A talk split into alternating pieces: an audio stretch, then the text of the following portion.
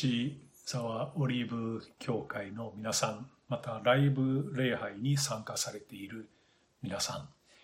今日も共に礼拝できることを感謝いたします。また今日も主がお一人お一人に御言葉から語ってくださるようにお祈りしております。ではお祈りをしましょう。天の父なる神様、感謝いたします。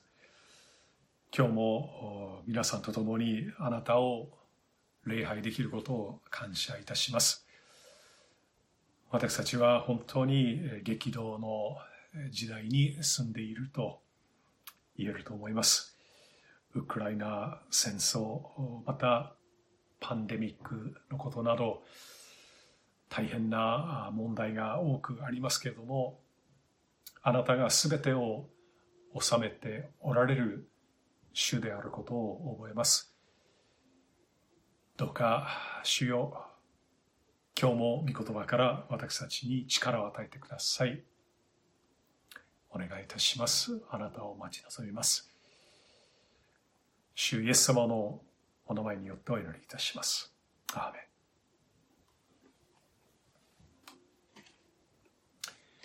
えー、皆さんもご承知だと思いますが、7年前から青山学院大学の陸上競技部は箱根駅伝で何度も優勝を飾り圧倒的な強さで脚光を浴びています。その育ての親が原進監督です。選手として箱根駅伝出場の経験はなく、高校時代から長距離ランナーとしてそれなりの功績を残したようですけれども、中京大学に入ってから故障で引退を余儀なくされます。それから10年間中国電力の営業マンとして働くことになります。アイディア豊富な営業スタイルと戦略、顧客や取引先を巻き込んでチームとしていく、ずば抜けた才能で実績を上げていきましたが、2004年に突然、青学陸上競技部の監督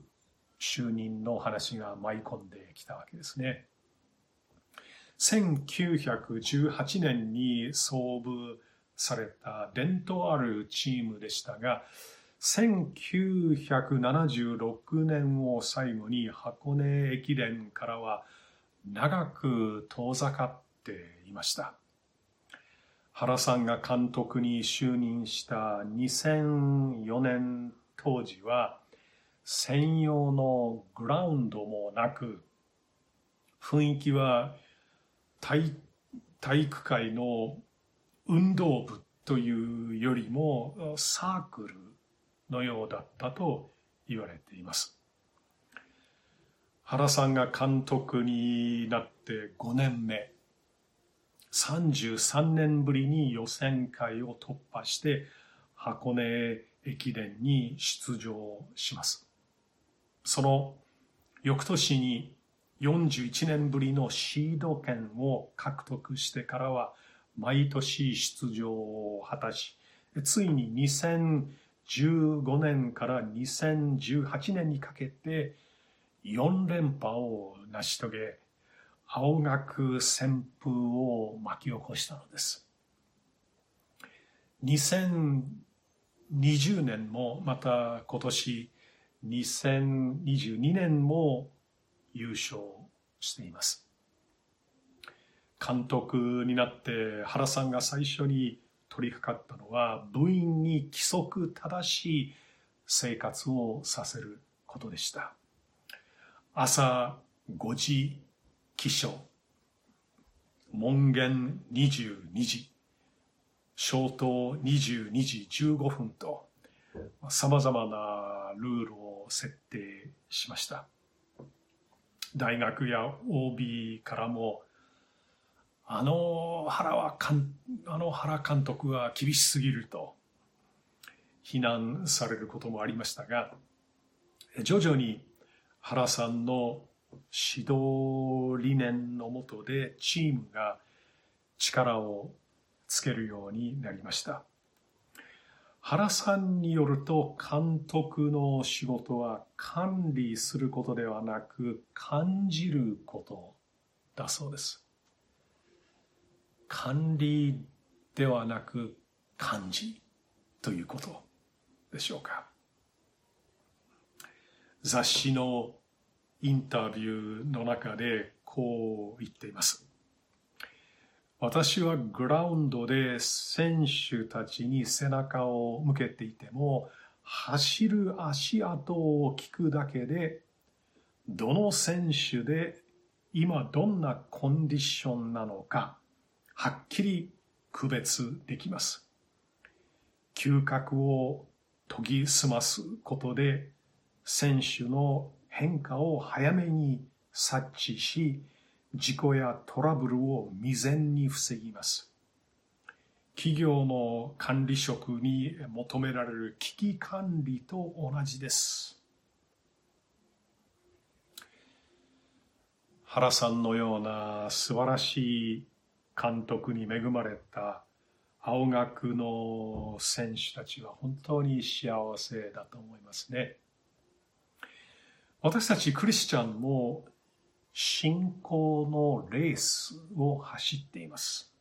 そして私たちも最高の監督を与えられています。それは主イエス様です。では今日の御言葉ですが、ヘブル人への手紙の12章、えー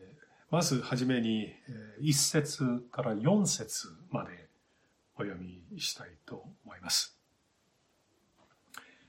こういうわけで、このように多くの証人たちが雲のように私たちを取り巻いているのですから、私たちも一切の重荷とまとわりつく罪を捨てて、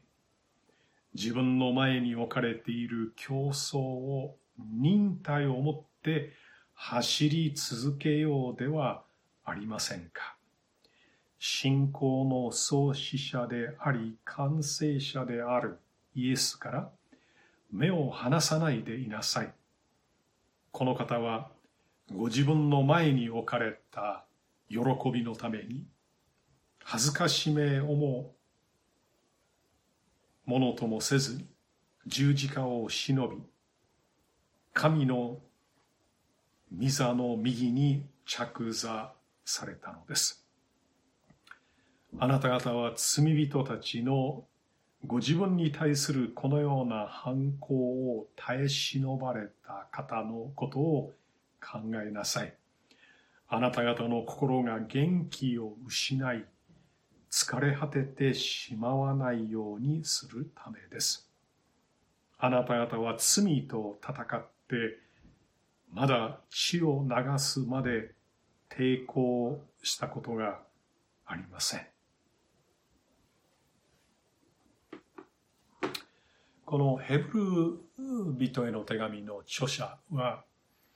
11章で数々の信仰の勇者を紹介しましたが、12章から今度は私たちの番だと語ります。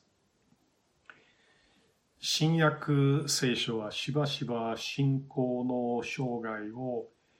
競技やスポーツに例えて説明しています。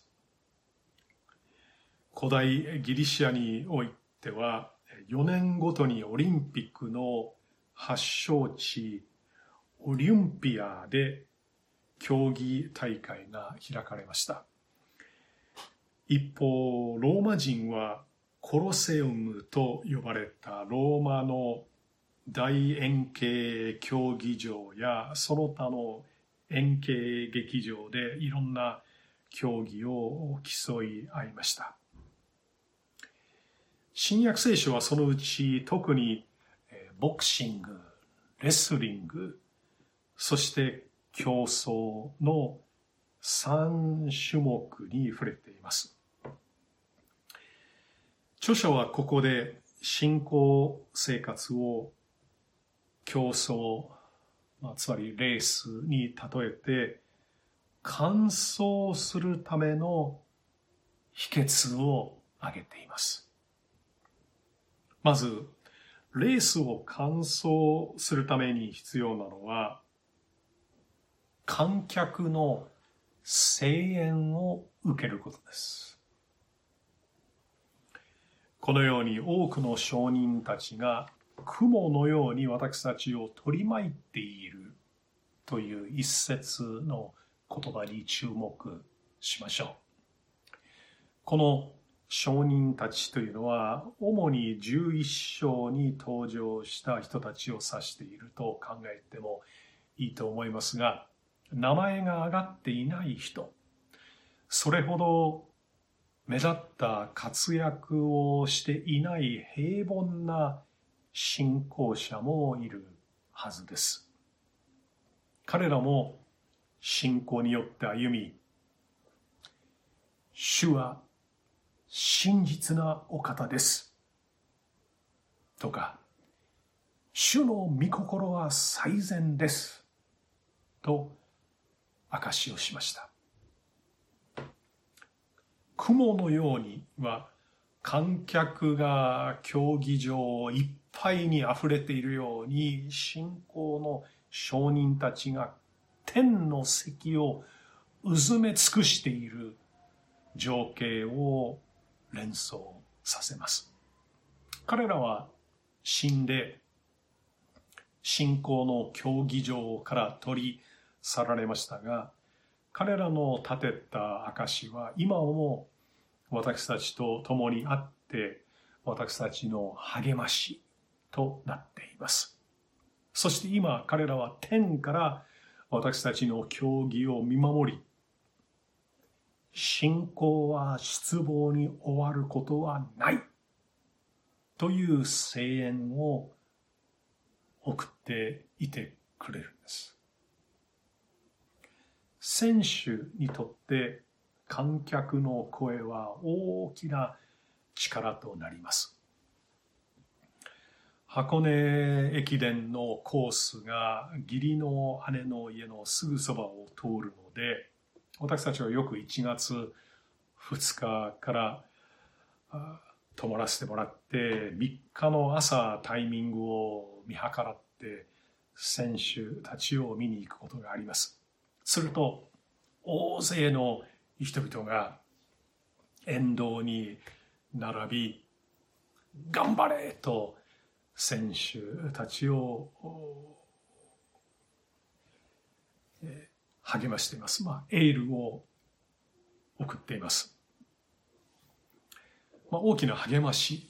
になっているはずです。私たちも御言葉を開いて、信仰の先輩たちの証を読むときに、それを彼らからの声援として受け止めるべきです。頑張れ主はあなたを見捨てることは決してなさらない。私の時と同じようにきっと守ってくださるはずだ。前の時代の信仰者たちは今もこのような激励を私たちに送ってくれています。ちなみに、この一節の前半をリビングバイブルで見るとこうあります。このように数えきれないほどの信仰の勇者が競技場の正面観覧席で私たちの競技を見つめているのです。次に信仰のレースを完走するための秘訣は邪魔者の排除です。その邪魔者とは重荷とまつわりつく罪です。私と家内は毎朝散歩をしていますが、昨年の夏、運動量を上げるために、荷重ベストというものを買いました。15キロぐらいのものですけれども、それをつけて散歩すると、より多くのカロリーを消費できます。まあ、どれほどの効果があるかわかりませんけれども、20分以上つけていると、くたくたに疲れます。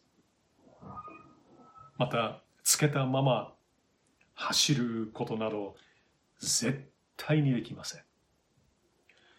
スポーツ選手も、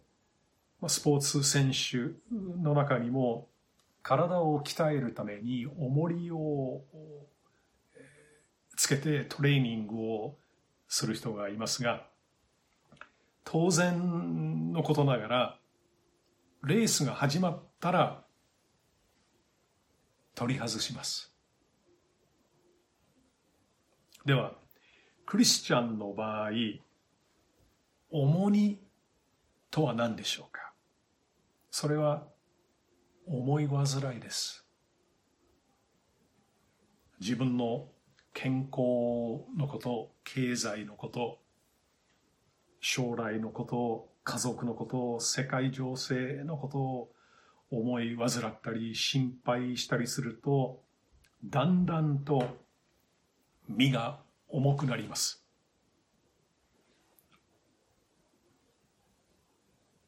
重りをつけたまま走る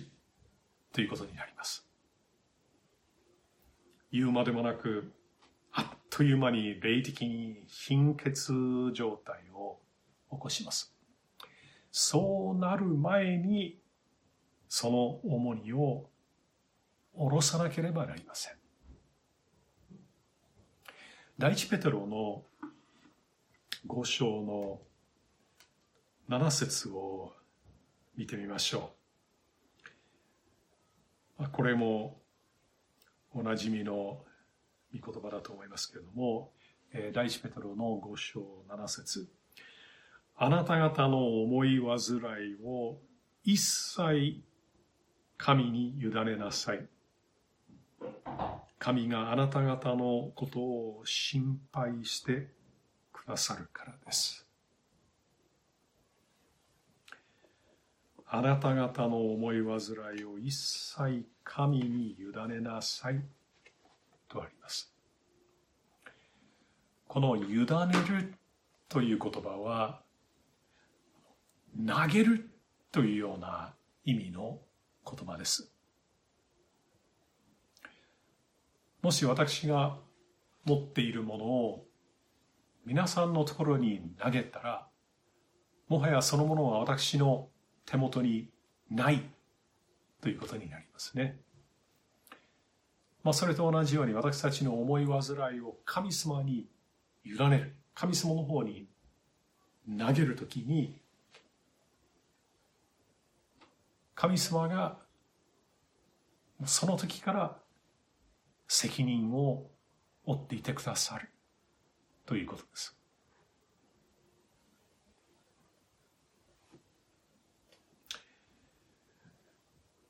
罪もレースの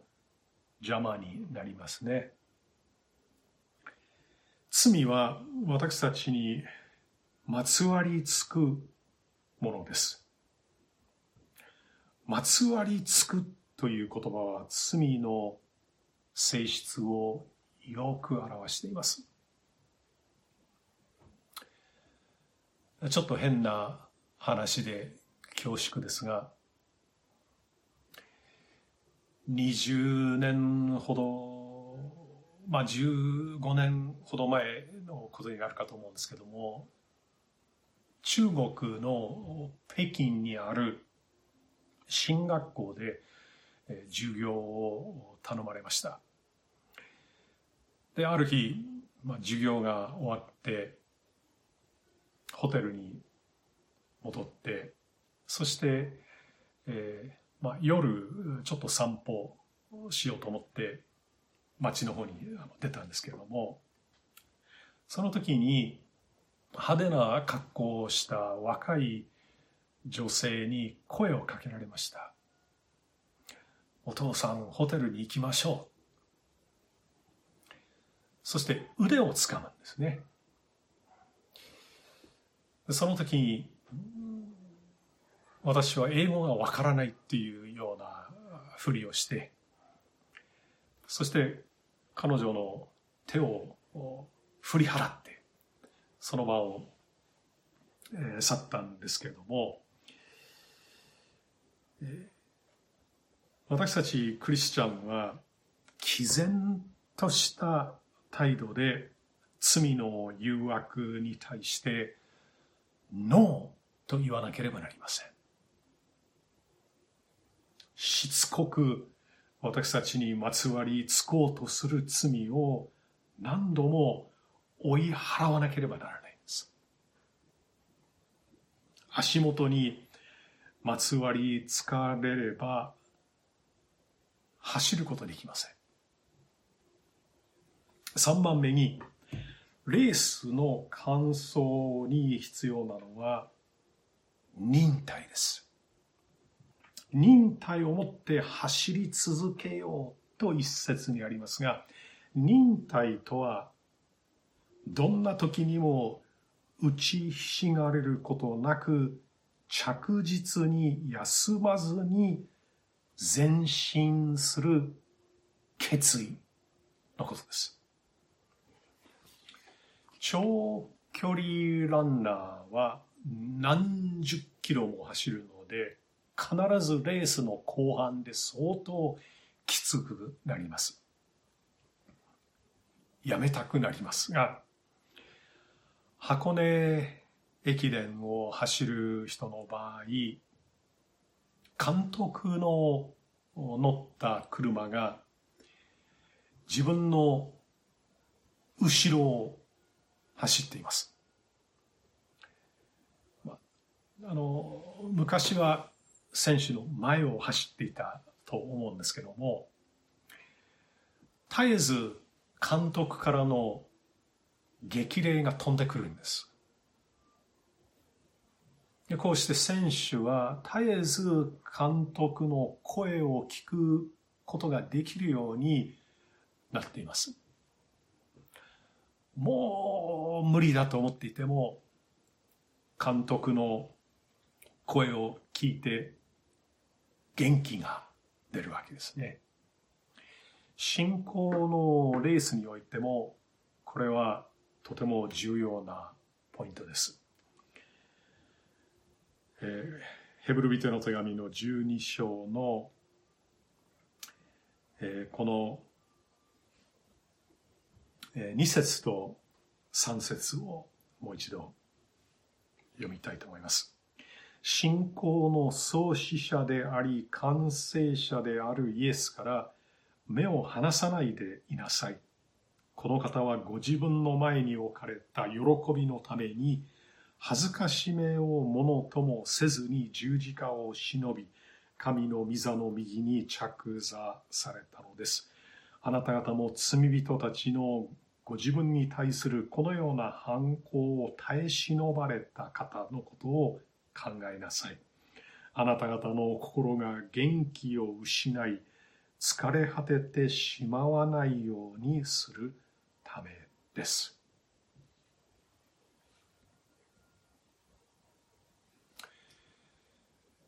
私たちの監督は箱根駅伝の監督と違って私たちの前にいらっしゃるというふうに、想像をすることができると、思いますがイエス様に目を留めるものは途中でどんなにしんどくなったとしてもレースを完走できます。信仰の完成者であるイエスという言葉に注目してください。イエス様は信仰生活の軌道を定めてくださった方です。また、スタートの時点からゴールに到着するまで共にいてくださり、導いてくださる方です。ですからイエス様についていけば必ず完走できます。またここに書かれているように主は私たちの良き模範となられました。恥ずかしめを受けても罪人の犯行にあっても十字架につけられても最後まで父なる神様の御心に従われました。信仰のレースには苦難が伴います。しかし最後には喜びがあるんです。主はそのことも示してくださっていますね。イエス様にとっての喜びはご自身が神の御座の右につかれることによって信仰の道が全うされご自身の民がその道によって神に近づくことができるようになることでありまたそれによってこの世界に対する神様のご計画が完成することです。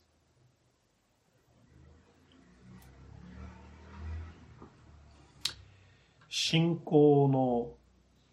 のレースを完走する。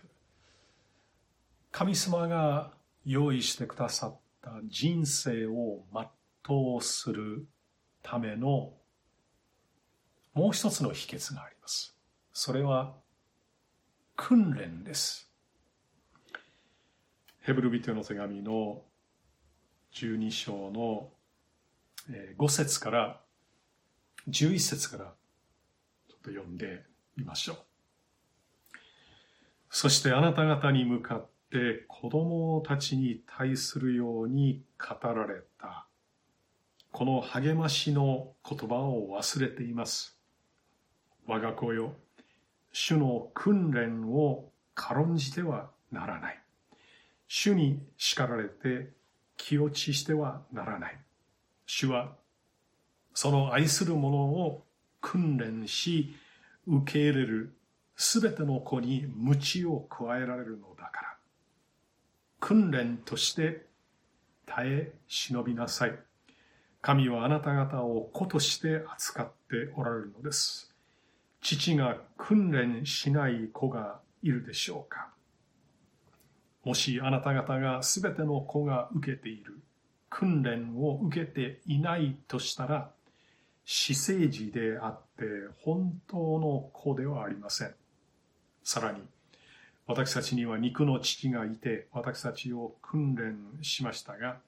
私たちはその父たちを尊敬していました。それなら、なおのこと、私たちは霊の父に服従して生きるべきではないでしょうか。肉の父はわずかの間、自分が良いと思うことに従って私たちを訓練しましたが、霊の父は私たちの益のために私たちをご自分の清さに預からせようとして訓練されるのです。すべての訓練はその時は喜ばしいものではなくかえって苦しく思われるものですが後になるとこれによって鍛えられた人々に義という平安の実を結ばせます。ここに、えー、訓練という言葉が8回も出てくるので、まあ、キーワードになります。言うまでもなく、青学陸上競技のチームが強くなって、青学旋風を巻き起こしたのは厳しい訓練の成果です。原監督は厳しすぎるという批判を浴びせられながら方針を変えることなく選手に対する指導を続けました。その厳しい訓練が功を奏して6回の優勝経験になったわけです。信仰のレースにおいても訓練が肝心です。霊的に鍛えられてこそ最後まで走り続けることができるんです。私たちの場合、霊的訓練は神様から与えられた試練によって行われるものです。ヤコブの手紙の一章、えー、2節から4節までお読みします。私の兄弟たち、さまざまな試練に遭う時はいつでもこの上もない喜びと思いなさい。あなた方が知っている通り、信仰が試されると忍耐が生まれます。その忍耐を完全に働かせなさい。そうすればあなた方は何一つ欠けたところのない成熟した完全なものとなります。ここにあるように試練は私たちが成長を遂げるためには欠かすことのできないものです。だから、様々な試練に遭うときは、それをこの上もない喜びと思いなさいと書かれているわけですが、私たちにとってはかなり難しい課題です。ああ、今日も試練が与えられて嬉しいとはなかなか言えないものです。青学陸上競技部に入ったばかりの人が原監督のもとでそれまで経験したことのないような苦しい訓練をさせられると最初は反発すると思いますね。ひどい監督だと思うかもしれません。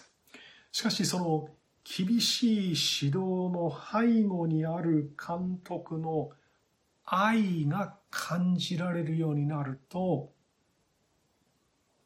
僕のことを思って指導しているのだから頑張ろうという気持ちになるでしょう。私たちも父なる神様の厳しい訓練の背後にある思いを知らなければなりません。まず、知るべきことは、私たちが神様に愛されているということです。えー、再び、ヘブル人への手紙の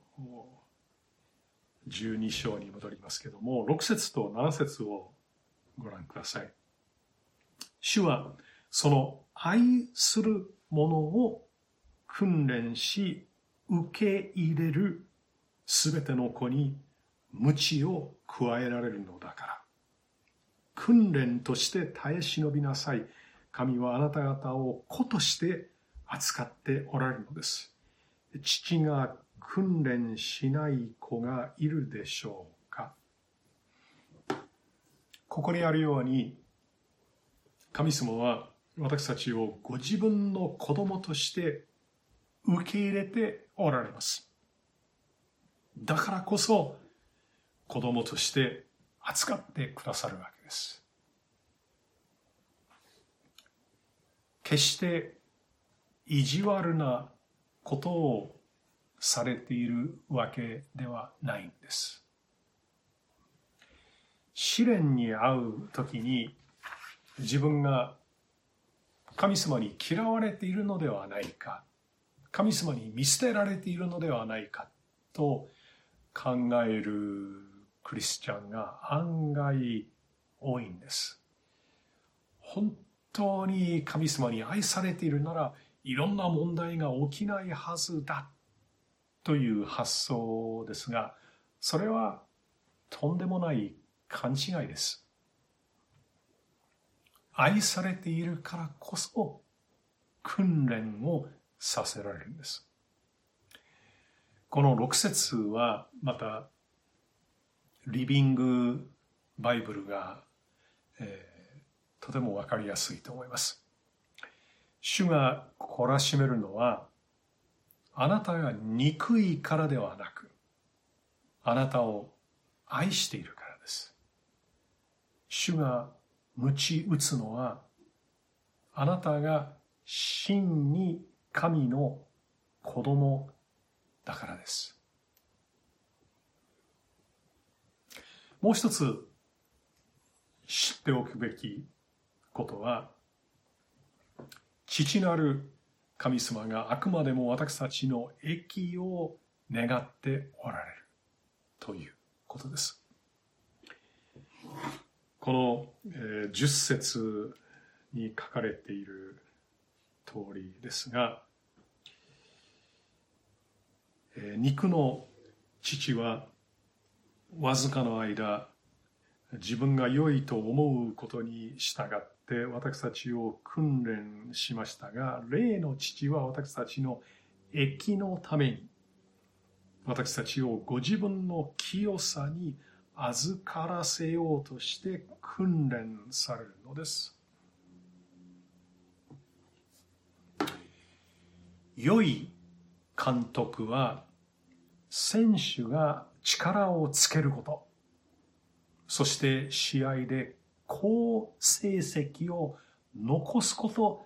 だけを望んで指導に当たります。父なる神様も同じです。私たちの場合、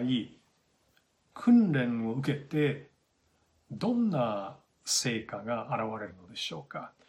まず10節の後半にあったように私たちは神様の清さに預かります。よく成果という言葉が使われますが、この世のものや罪から離れてイエス様に似たものとなります。試練の中にあってこそ自分の弱さを実感し神様に頼るようになります。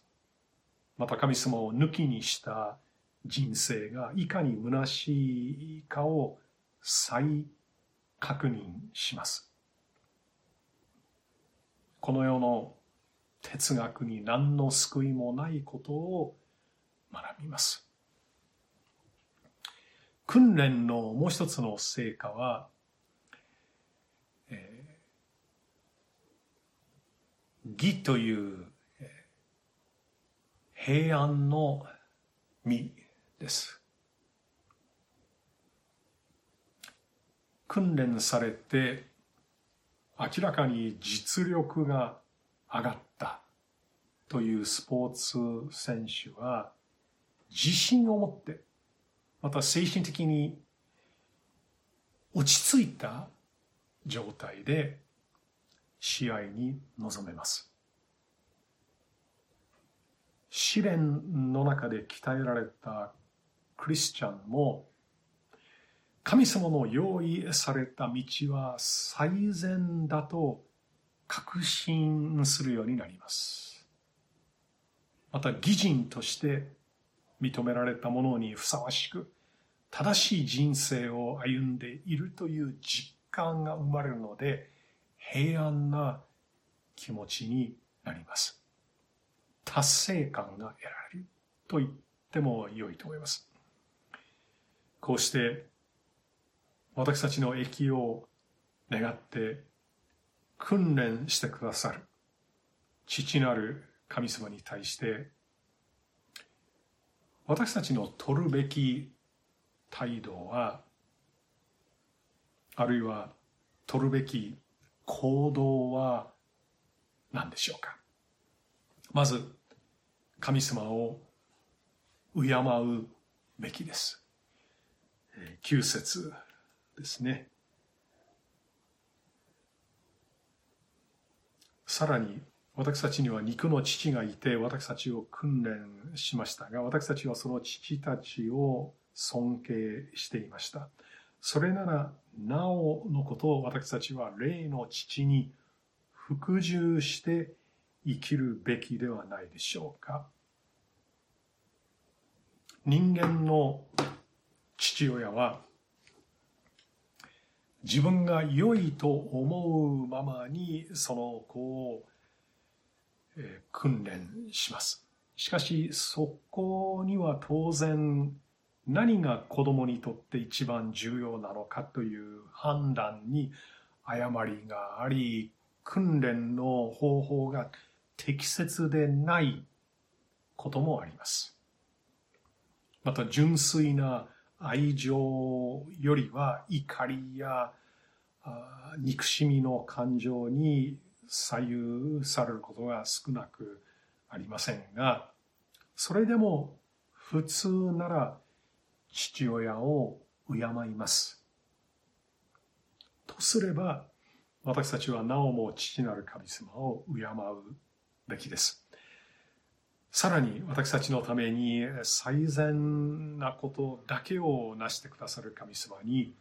服従して生きるべきです。具体的に言うと、御心を受け入れることです。戦いがあっても試練があっても、ブツブツ言わずにこれが神様の用意された最高のコースだと信じて走り続けることで。は、最後に、パウロが殉教の死を遂げる直前に残した言葉を見てみましょう。第二手もて4章の6節から8節です。第二手もて4章の6節から8節です。私はすでに注ぎの捧げ物となっています。私が世を去る時が来ました。私は勇敢に戦い抜き、走るべき道のりを走り終え、信仰を守り通しました。あとは義の栄冠が私のために用意されているだけです。その日には正しい裁き主である主がそれを私に授けてくださいます。私だけでなく、主の現れを慕い求めている人々には、誰にでも授けてくださるのです。パウロは信仰のレースを完走しました。私たち一人一人が人生の終わりに同じ勝利の宣言ができるように祈っていきましょう。お祈りいたします。天の父なる神様、感謝いたします。私たちは信仰のレースの真っ最中ですどれぐらいあとどれぐらいでゴールに到達するのか分かりませんが。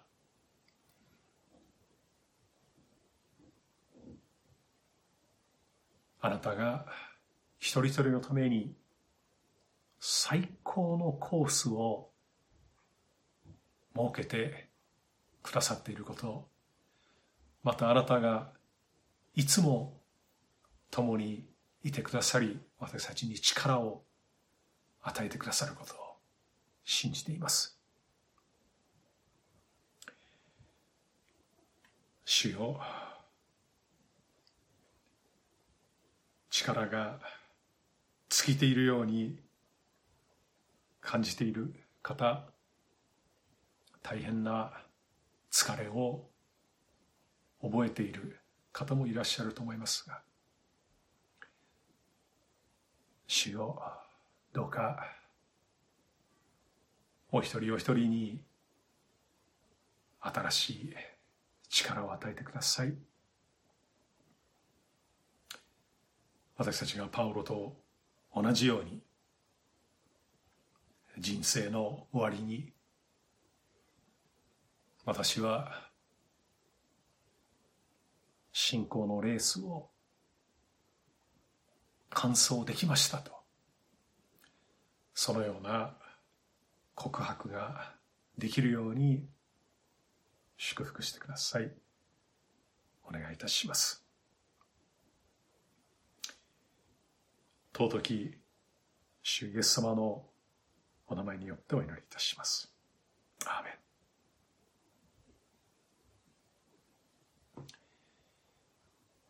引き続き皆さんのためにお祈りしています。バテないで走り続けましょう。